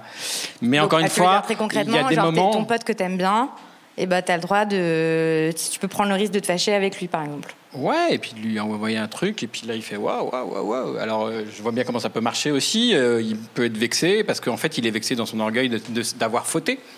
Hmm. Enfin, moi, ça m'est arrivé plein de fois, de me dire merde. Parce qu'en plus, euh, traînant dans des mondes où. Pardon. Traînant dans des mondes où la, la, faute peut être vite ah, tu veux dire que dans les milieux féministes, euh, c'est encore plus grave bah, On, essaie de faire attention et on n'est pas toujours très bon. Bon, ben voilà, et euh, ça vaut le coup aussi de, de tiquer ces gens-là plutôt hmm. que d'aller chercher le, vilain masculiniste qui, qui va faire. Euh... Qui raconte n'importe quoi et qui est complètement. Oui, oui, oui. oui c'est vrai. Et voilà, et on peut passer le relais aussi. On peut dire, moi, j'en peux plus. Euh, une des premières missions aussi, je pense, d'une féministe ou d'un féministe, d'un pro-féministe, pardon, j'aime pas trop dire, c'est aussi de se protéger Enfin, dire, c'est comme quand vous allez euh, sauver quelqu'un qui est en train de se noyer. Votre première mission, on apprend ça quand on fait le, truc de secouriste, c'est d'abord d'assurer sa propre sécurité. Bah, si vous sentez que vous êtes en train de vous mettre en danger euh, mentalement, euh, etc., passez le relais à quelqu'un d'autre, quoi. Est-ce qu'il y a d'autres questions dans la salle Oui, j'en vois deux. Bonsoir. Bonsoir. Euh, j'avais une question sur le chiffre que vous donnez, donc sur la part du budget consacré à l'égalité homme-femme entre la France et l'Espagne. On voit mm. bien que la France est bien en retard. J'ai l'impression que sur tous ces sujets-là, on est quand même euh, assez en retard par rapport aux autres pays européens. Oui, ça dépend lesquels. Euh, la, Suisse, par exemple, c'est pas très. Glorieux. Enfin, oui, mais oui, par exemple, par rapport à l'Espagne, ouais. Ouais, et par rapport aux pays scandinaves ou voilà, à d'autres, à l'Allemagne aussi, je pense. Mm. Euh, est-ce que, enfin, comment on explique ce retard? Est-ce que c'est culturel? Est-ce que dans un podcast, vous parlez beaucoup de euh, la drague à la française, l'amour à la française Ouais, la séduction à la française, le voilà, qui pèse encore beaucoup. Euh, est-ce que c'est cette raison? Vous auriez d'autres? Enfin. Hmm ben, je vais m'avancer à faire que des hypothèses parce que j'ai pas étudié cette question-là, mais ce serait, enfin, c'est passionnant euh, comme question. Pourquoi est-ce qu'on est tellement en retard euh, dans les politiques euh, publiques féministes Il y, a beaucoup d'annonces c'est très classique hein, finalement dans ce pays. Hein. Euh, politiquement, on fait plein d'annonces et puis euh, nous, la réalité, on la voit sur le terrain. Globalement, que tu travailles sur, les, sur la réduction des risques en drogue ou que tu travailles sur la sexualité ou la vie affective, euh, les moyens, bah, ils, sont, ils diminuent d'année en année et très clairement, on élimine les gens et, et on élimine les associations. Et puis, mais par contre, on fait des tas d'annonces. C'est un grand classique. Bah là, Je suis pas sûr que ce soit que la France. C'était la, grande cause du quinquennat quand même, la lutte ouais, contre les violences faites aux femmes. Bah, voilà, mais il n'y a pas d'argent. Sauf qu'il est en train de casser socialement. Enfin, mm. il, on fait de quoi je, qui je parle. et voilà, donc c'est quand même la, réalité aussi du terrain. Euh, C'est-à-dire qu'entre l'annonce et, euh, et, ce qu'on peut, ce peut amener euh, en termes de financement, mais aussi d'énergie, d'énergie et de soutien, voilà quoi. C'est je c'est, c'est, je, pense que c'est, les, années passent et puis tu sais, t'as des, as des effets d'annonce comme ça. Bon, en ce moment, c'est, ah, on est dans l'après-midi tout, le féminisme, voilà, etc. Puis ils vont passer peut-être à autre chose un peu plus tard. Mais moi, je crois qu'il faut qu'on continue nous, effectivement, sur le terrain à faire notre taf et puis euh, à se mobiliser et puis à trouver nos propres ressources au final, quoi, parce que. Oui, mais enfin, attends, tu peux quand même euh, exiger euh, que tu payes des impôts, que l'État mette beaucoup d'argent dans les politiques publiques, en fait, à un moment contre contre les violences faites aux femmes. C'est vrai, mais ils ont dépensé beaucoup dans les LBD récemment et. Euh, donc je sais pas. En fait, euh, j'en sais rien. Je sais pas pourquoi on est tellement en retard, mais bonne question. Je sais pas. Jocelyn, t'as une, une idée? Euh, Non. Bon, bah voilà. Et eh bah écoute, on laisse la question en suspens. J'en sais rien. mais très bonne question et j'espère qu'on. Je suis sûr qu'il y a plein d'études sur les questions de politique publique, voilà, mais je n'ai pas d'idée. Est-ce qu'on prend une autre question? Ouais. Ah oui. Bonsoir. Bonsoir je trouve qu'il y a un sujet qu'on n'aborde jamais qui est assez tabou, c'est-à-dire qu'on va beaucoup parler de la façon dont on doit éduquer les hommes, que, comment ils doivent se comporter, mais finalement, on dit jamais comment une femme aussi, elle doit être éduquée par rapport à ça. Parce que moi, je me dis, je pense par exemple à ma mère, la façon dont elle a éduqué mes frères, euh, à quel point en fait elle les plaçait en fait dès le berceau, dès la naissance en fait dans, dans un positionnement en fait de privilège. Mmh. Et je veux dire, c'était ma mère, c'était pas mon père en fait. Et je veux dire, au quotidien, je vois quand même beaucoup de, de, de, de femmes et donc de mères qui vont euh, céder plus facilement par rapport euh, aux caprices de leurs petits garçons. Je vois quand même beaucoup de mes amis qui veulent pas faire l'amour, mais qui vont quand même céder par rapport à leurs petits copains. Et en fait, moi, je me pose vraiment cette question sur. Euh, j'ai l'impression que finalement, on traite un sujet euh, d'ordre. Vous parlez de l'espace public, mais qui est tellement euh, ancré dans les foyers, en fait, qui est quelque chose presque de l'ordre presque du karmique, quelque chose d'ancestral. Et je vois pas en fait comment, euh, du jour au lendemain, on peut demander à une personne où sa mère, elle lui a toujours dit, bah oui, elle lui a toujours tout servi, elle lui a nettoyé les fesses comment du jour au lendemain, enfin, je veux dire, euh, enfin, mm. je suis un petit peu, euh, enfin, alors, je suis féministe, mais je suis un peu partagée par rapport à, ça. Ouais, ouais, euh, je, comprends ta question et c'est des débats qui sont récurrents, etc. De bon. Il y a plein de trucs en fait. Il y a déjà prendre bien conscience que la misogynie, elle, est, elle peut être intériorisée par les femmes aussi. Et donc, toi, tu es éduquée, tu vois, aussi en tant que femme, à l'idée que tu es inférieure aux hommes et que ce qui vaut le coup dans la vie, c'est les hommes. Mais ça, je veux dire, euh, ça se retrouve euh, même dans les relations amicales. Euh, combien de meufs vont considérer que, en fait, leur relation amoureuse avec leur gars, elle est beaucoup plus importante que toutes les relations amicales qu'elles ont avec leurs meilleurs amis, même depuis 15 ans. Bon, moi, ça me pose question, par exemple, ce truc-là. Après, je suis toujours contre. En fait, on a aussi une tendance à toujours rejeter la, faute de l'éducation sur les mères. Puis, en fait, elles ont bon dos, quoi, aussi. là-dessus. Et en fait, comme ça, c'est ce que Titu Lecoq rappelle aussi tout le temps, c'est que en fait, il y a la question des pères, quoi. Quel exemple il donne, euh, comment, pourquoi? Enfin, ça, c'est aussi un truc important. Et, euh, chacun sa part, quoi, par rapport à ça. Donc, euh, c'est pas de dire. Enfin, en fait, c'est sûr que les masculinités, ça peut jamais être pensé comme si c'était complètement séparé des conditionnements. féminins. Jamais, en fait. On, on, interagit tous, tout le temps, les uns avec les autres, etc. Donc je me dis aussi, peut-être en tant en tant que féministe, si on, croit à ça, si on a la marge de manœuvre pour l'être, parce que là, par exemple, vous citiez le cas d'une femme qui va céder euh, parce que son mari va insister pour avoir des relations sexuelles, mais là, il faut bien analyser la, relation de pouvoir qui existe. Euh, concrètement, qu'est-ce que ça veut dire, en fait? Pourquoi les meufs, elles cèdent? Euh, Ça peut être des calculs du genre, OK, il va me saouler pendant deux heures, en fait, j'ai besoin de dormir. En fait, je vais céder parce que c'est ça, ou alors je vais pas dormir pendant deux heures et je vais être crevée demain matin. Enfin, Hmm ben, la misogynie, bien sûr, il y a de la misogynie intériorisée chez les femmes. Être une femme ne, ne, vaccine pas contre le sexisme, en fait, pas du tout. Tu voulais, tu voulais dire un truc, Jocelyn?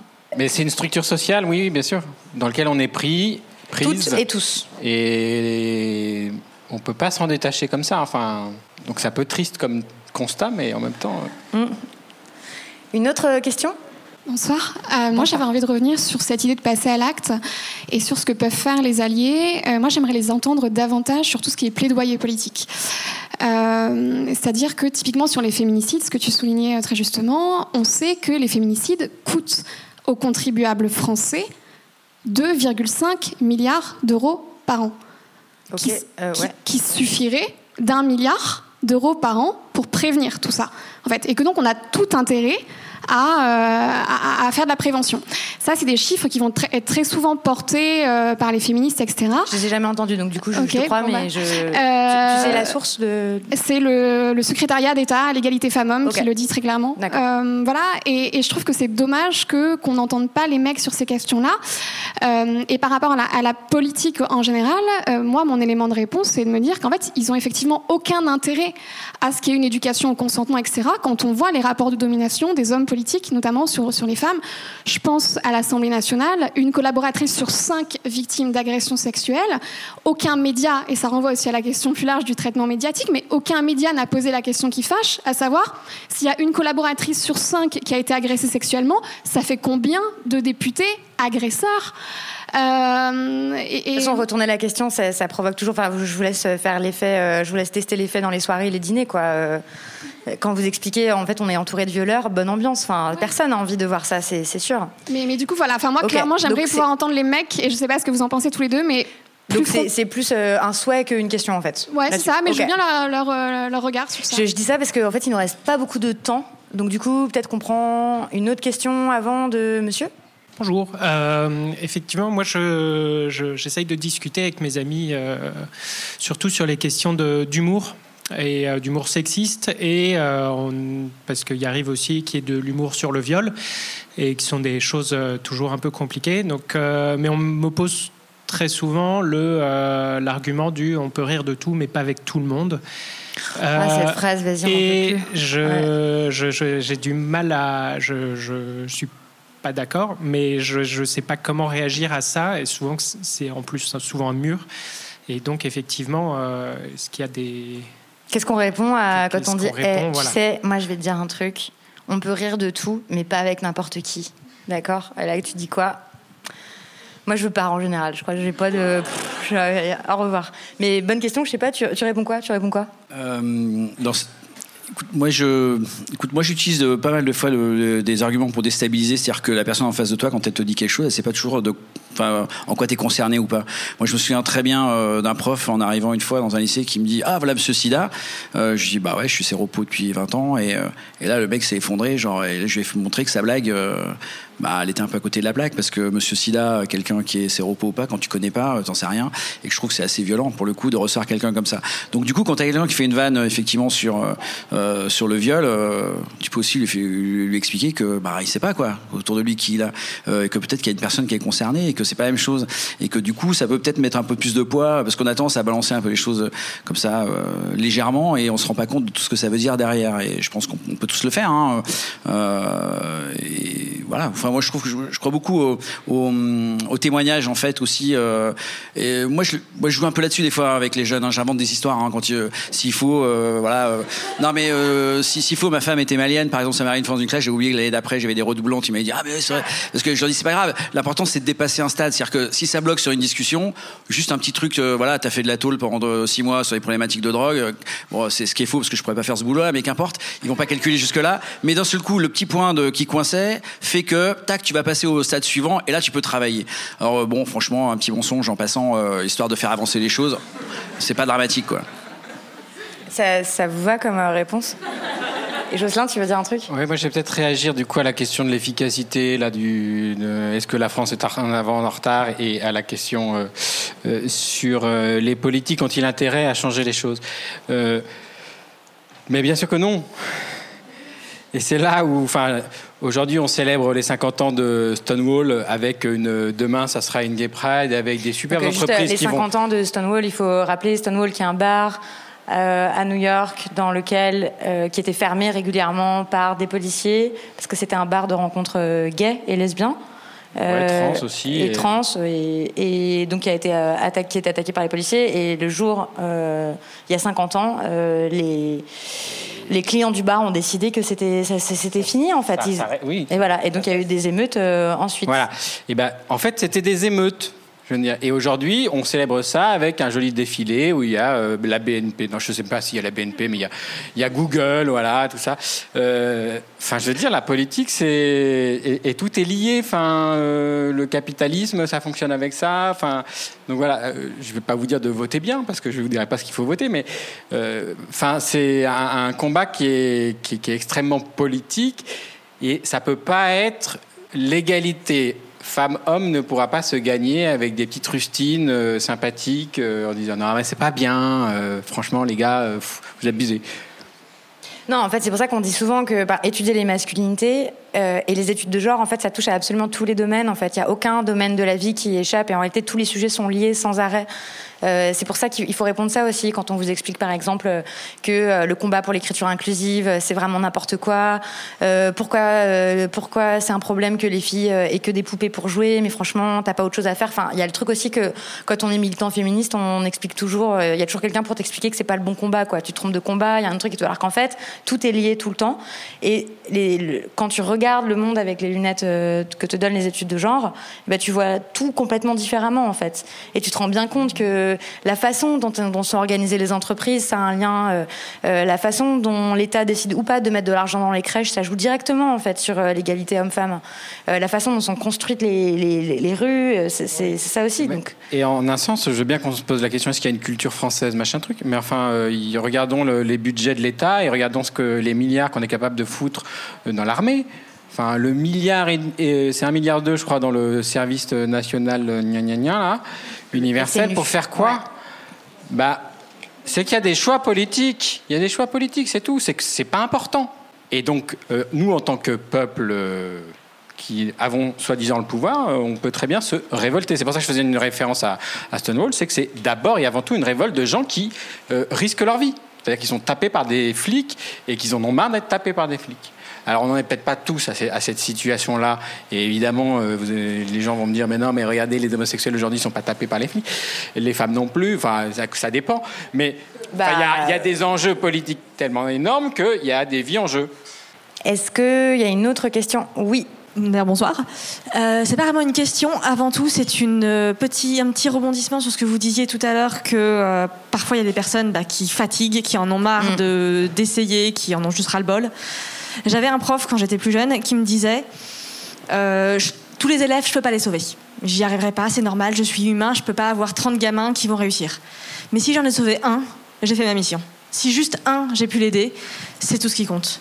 Et eh ben, je vous dis ça. Si juste un, vous pouvez l'aider, vous pouvez lui faire ouvrir ses yeux, lui faire retirer les œillères, c'est super. Donc, continuez, continuons. Si juste un, c'est réussi, c'est mission accomplie. Ok, merci.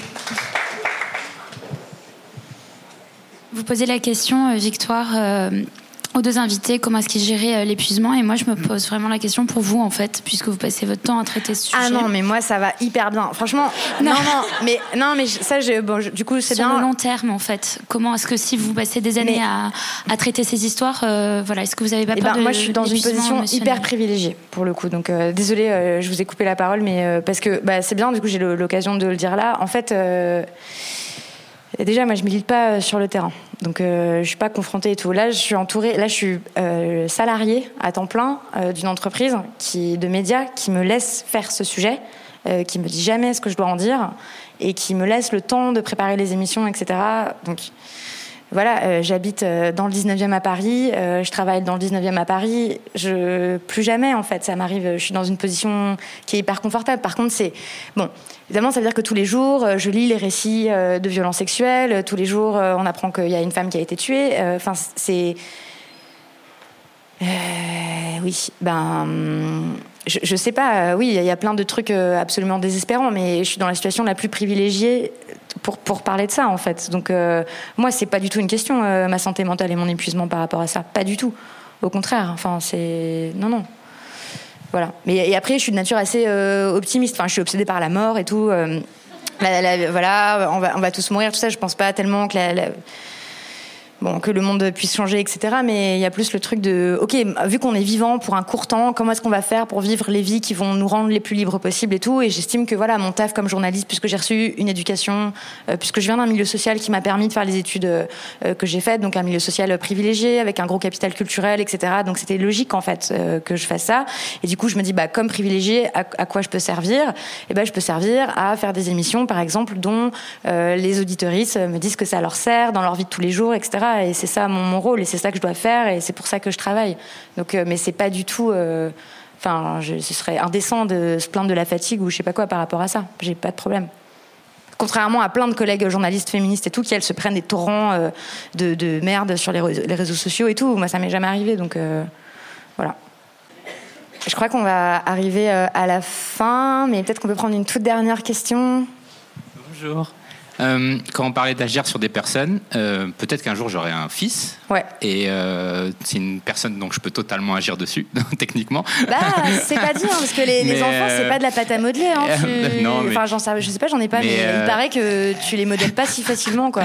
Est-ce que inculquer des choses et vouloir que ça passe et que ça change les choses, du coup, ce serait pas lui infliger euh, des, des, difficultés par rapport à la norme sociétale. Enfin, ouais. je sais pas si je m'exprime bien. Oui, mais... ouais, si bien sûr. En fait, c'est une question qu'on a traitée dans l'épisode avec Aurélia Blanc, qui s'appelle J'élève mon fils, où c'est un truc, voilà, on dit, bah super, mon fils, je vais l'élever de façon non genrée, euh, il va avoir le droit de mettre du vernis à ongles et du rose et des robes et tout, parce que ça lui plaît et qu'il n'a pas encore intégré tous les codes sexistes de la société. Et après, il va à l'école. Et après, tout le monde se fout de sa gueule. Et après, il revient. Et quoi, en fait? Est-ce que je le prépare bien, etc. Euh, et j'aimais bien. Enfin, je sais pas, tu veux. Ouais, moi j'ai des ados, j'ai, enfin j'ai des mecs chez moi, des ados, et euh, et euh, le conflit de loyauté avec les potes, euh, crois-moi, qui pèse, hein, l'air de rien, t'as beau effectivement donner des, des valeurs qui sont là, autant enfin autant les donner, j'ai envie de dire, mais le, la pression du groupe et le conflit de loyauté, c'est quand même quelque chose de très fort. Et dès le collège, en plus, on sait, hein, dès le collège, c'est les pères PAIR qui prennent plus de place que que les pères et les mères, très très clairement, et et suivant ton environnement, suivant tout un tas de facteurs, hein, la dynamique de groupe, les choix qu'ils font, etc. Des fois, tu peux être assez surpris euh, par leur prise de parole ou leur position. Mais je pense que effectivement, euh, cette graine posée, ce que raconte Aurélia hein, dans son livre, euh, qui est vraiment très bien pour le coup, qui donne plein de pistes. Euh, tu seras Très un homme féministe, mon tout, fils, ouais, ouais. ça. hein. Et ouais, on peut le faire. Après, voilà, chacun chemine au milieu de tout ça, quoi. C'est la fin de cette rencontre-là. Avant de terminer, euh, on m'a posé la question de qu'est-ce que je conseille euh, comme lecture, euh, qu'est-ce que je recommande absolument. Bon, déjà, je vous recommande de lire tous les livres qui ont tous les livres des invités des émissions. Voilà, c'est pas difficile à lire. C'est toujours euh, très intéressant. Euh, L'été, c'est vraiment la saison idéale, je trouve, pour le faire. Si vous n'êtes pas obligé de travailler, si vous avez des congés, euh, si vous avez la chance d'avoir des heures pour prendre un bon bouquin et plonger dedans, et ben, euh, je vous le souhaite. Moi, c'est vraiment une de mes activités préférées dans la vie. Avec écouter des vinyles en regardant le plafond et m'entraîner à faire bouger mes doigts de pied indépendamment des uns des autres, c'est-à-dire ne rien faire. et donc, je vous conseille plusieurs livres. Euh, je me suis dit que dans la catégorie les indispensables féministes, qu'est-ce qu'il faut absolument lire et tout? Bon, je l'ai assez répété, mais je pense que si vous n'avez jamais lu King Kong Theory de Virginie Despentes, euh, il faut les lire. Je vais les lancer par terre, mais je les aime beaucoup. Respectons les livres, mais voilà. Hop. Ensuite, euh, c'est peut-être le bon moment de lire Le deuxième sexe de Simone de Beauvoir. C'est, volumineux, mais c'est extrêmement bien écrit. Je l'ai relu cette année et j'ai aussi lu les mémoires de Simone de Beauvoir, donc les mémoires d'une jeune fille rangée et La force de l'âge. C'est absolument génial.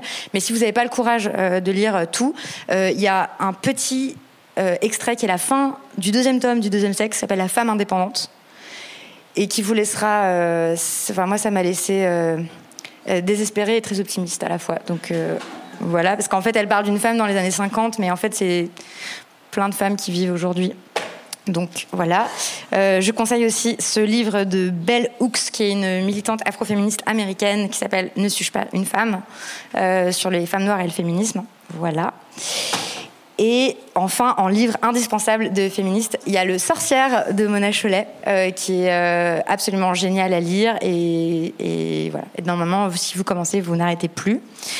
Euh, on m'a aussi posé la question de qu'est-ce qu'on offre aux ados, aux enfants, pas tellement aux enfants, mais plutôt aux ados et genre aux petites sœurs, aux cousines, etc. Il y a ce livre qui s'appelle Beyoncé est-elle féministe euh, qui est très euh, bien fait et bien illustré et bien mis en page, etc. Donc voilà, je le conseille. Et enfin, euh, dans la catégorie ah oui, non, il y a aussi celui-là qui est l'amour après MeToo, parce que là, on a beaucoup parlé de drague et tout, et moi, on pose tellement de questions là-dessus, genre, comment est-ce, à quoi ça peut ressembler de la drague féministe? Et en fait, est-ce que les hommes et les femmes vont encore pouvoir avoir des relations ensemble si un monde féministe existe et tout? Oui. Oui, bien sûr. Donc il y a L'amour après MeToo de Fiona Schmidt. Euh, qui est drôle et, bien écrit et donc qui est sous-titré Traité de séduction à l'usage des hommes qui ne savent plus comment parler aux femmes. Voilà, je le conseille. Et enfin, euh, dans Inclassable, parce que c'est l'été et que c'est érotique et que c'est puissant, je vous conseille de lire Les chemins de désir de Claire Richard. Voilà, est-ce que vous, vous avez des livres à conseiller pour cet été? Je prends un peu de cours là. Euh, moi je, moi, je dis souvent aux, mecs de lire euh, Martin Vinclair, euh, Le cœur des femmes, parce que pour le coup, on apprend pas mal de choses sur, sur effectivement la contraception, sur, sur l'appareil génital féminin, sur les, visites gynécologiques, enfin les trucs qu'on nous on vit pas du tout et qu'on fantasme ou on imagine. ou on n'y pense pas, ou pas. On n'y pense pas, ou souvent à côté de la plaque. Quoi. Super. Et toi, Jocelyn? Euh, là, comme ça, tout de suite. Un roman, euh, si tu veux. Un roman Ouais, peut-être Mais j'ai pas, lu de roman depuis 6 ans, j'étais. Ah ouais, désolé. ok. Euh, non, je pense au livre de Mélanie Gouarier, qui est une collègue de Paris 8 aussi, qui, a, qui, a, écrit donc Alpha Mal. Et c'est intéressant de voir dans ce livre comment euh, se reconfigure sans cesse, en fait, parce que quand on pense masculinité et féminité, on imagine des on imagine des types euh, ou des actions assez typiques et qui bougent pas. En fait, ça change constamment. C'est-à-dire qu'il y a 10 ans, être un homme, c'était différent d'il y a dans, dans 10 ans. Et puis ça dépend des contextes. Ce qui ne veut pas dire que la domination masculine disparaît. Et eh oui. C'est-à-dire que ça se reconfigure pour se maintenir. Donc peut-être qu'aujourd'hui, pour être un, homme un peu dominant, il faut avoir une petite euh, touche de, féminisme. Bah, c'est clair, c'est chic. Hein ça, ça, aide, hein, c'est sûr, euh, dans, pour, dans les codes de séduction, etc. Donc, c'est un livre par rapport à ça. de chercheuse, mais qui se lit très facilement. Et euh, j'espère que comme ça, un jour, elle fera la promotion de mon livre euh, quand je l'aurai sorti. Voilà, tu veux dire un dernier truc? Non, je disais juste qu'on peut aussi inviter son mec à écouter, ou son copain, ses amis, son, son père, son grand-père, à écouter, à se refaire la complète des, des couilles sur la, table totale. cet été. Binger, les couilles sur la table. Ouais. Voilà, Non, mais très bien. Bon, eh bien, merci, beaucoup. Merci à tous les deux. C'est la fin de cet épisode spécial. Merci à toutes et à tous d'avoir été là. Ça a été une année intense pour moi, et donc c'est pas fini puisque j'écris ce livre des couilles sur la table, euh, mais les émissions s'arrêtent pour l'été. Donc je veux dire euh, merci beaucoup aux invités de l'émission. Si l'émission existe, c'est pas parce que moi je parle, mais c'est parce qu'en fait il y a des gens euh, qui font un travail important, notamment à l'université, qui n'est pas reconnu et qui est mal rémunéré. voilà, alors que c'est un travail de pensée, de production de pensée qui est absolument essentiel si on veut comprendre le monde dans lequel on vit. Et c'est aussi grâce au travail des militants et des militantes féministes. Tu m'as coupé, tu m'as coupé ma chute. Bon, euh, et donc l'émission existe aussi grâce au travail de toutes les militantes et de quelques militantes féministes euh, qui se battent depuis des décennies partout où ils le peuvent, partout où on en a besoin pour qu'on ait enfin la possibilité de vivre des vies libres, indépendamment de notre genre. Merci aussi à toute l'équipe de Binge Audio qui m'a donné les moyens de travailler. Moi, c'est la première fois comme journaliste que je travaille dans une rédaction aussi joyeuse, aussi stimulante et aussi safe. On parle en écriture inclusive sur le Slack et j'ai jamais entendu une blague sexiste pour l'instant. À Binge, j'en ai maintenant 17. J'aime euh, chacun de mes collègues, dont certains sont présents ici. Mais je voudrais remercier en particulier Quentin Bresson, le réalisateur euh, de l'émission, qui enregistre, monte et réalise chaque épisode des couilles sur la table avec une patience et un professionnalisme qui force mon admiration à chaque fois. Merci à Camille Regache qui s'occupe de l'édition, c'est-à-dire des textes, de la mise en ligne, du choix des images et des titres. C'est toujours elle qui trouve les meilleurs titres. Par exemple, euh, Le clergé, Le bien et le mal. C'est elle. Euh, merci à David Carzon qui est le directeur de la rédaction, c'est donc mon chef et c'est le meilleur chef que j'ai jamais eu puisqu'il m'a toujours laissé libre de faire absolument ce que je voulais et que euh, en même temps euh, quand j'ai des doutes et que je sais plus où est-ce que j'en suis, eh ben il est là. Donc voilà, merci beaucoup. Merci à Nadia Chapelle qui est en stage avec moi depuis 4 mois et qui fait un travail formidable. Elle contribue notamment à répondre aux messages que je reçois, que vous m'envoyez et elle le fait avec beaucoup de maturité et beaucoup d'empathie. Donc merci à Nadia Chapelle. À Binge Audio, on produit par ailleurs une trentaine de podcasts différents. Euh, moi, je vous recommande d'écouter Programme B qui euh, peut compléter, voire remplacer les matinales radio du matin, euh, où chaque jour vous allez apprendre un truc différent et intéressant sur le monde, et qui prend très fort en compte les questions de genre, de race et de classe dans la façon de traiter les sujets. Je vous recommande aussi d'écouter Kif Taras, d'écouter Miroir Miroir, et pour rigoler, d'écouter, ça dure que 3 minutes, le podcast A déroulé qui euh, est fait par la géniale Juliette Libartowski qui vous lit des fils Twitter. Et puis à bientôt de revoir de Sophie-Marie Laroui qui sont des entretiens comme vous n'en avez jamais entendu ailleurs. Merci beaucoup à My Little Paris de nous avoir accueillis. Euh, merci pour votre newsletter Mona. Et puis merci à vous, chers auditeurs, chers spectateurs et bientôt chers lecteurs. Je sais, c'est pas très beau, mais on va s'habituer à, ces mots. Merci d'être là, merci de donner votre temps et votre attention à ce programme des coups sur la table alors que la vie est courte et que le sollicitation ne manque pas. Merci beaucoup, vive le podcast, vive les livres, vive les révolutions féministes et à bientôt.